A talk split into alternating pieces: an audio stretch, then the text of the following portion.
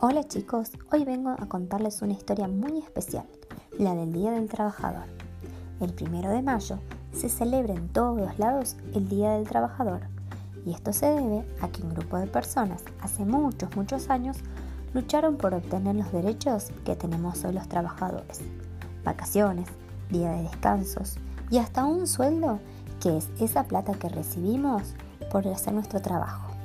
Existen diferentes tipos de trabajo Existen los que trabajan en la medicina, que son los médicos, abogados, maestros, kiosqueros, secretarios, contadores, bomberos, policías y un montón de cosas más. ¿Y a ustedes, cuando sean grandes, de qué les gustaría trabajar? ¿Se animan a disfrazarse o caracterizarse con algo que tengan en su casa de lo que les gustaría hacer cuando sean grandes? ¿O preguntarle a mamá y a papá de qué trabajan y disfrazarse como ellos? Bueno, el que se anima lo hace, se saca una foto y la manda al mail de la señor para que todos los chicos lo veamos. ¿Sí? Les mando un beso grande.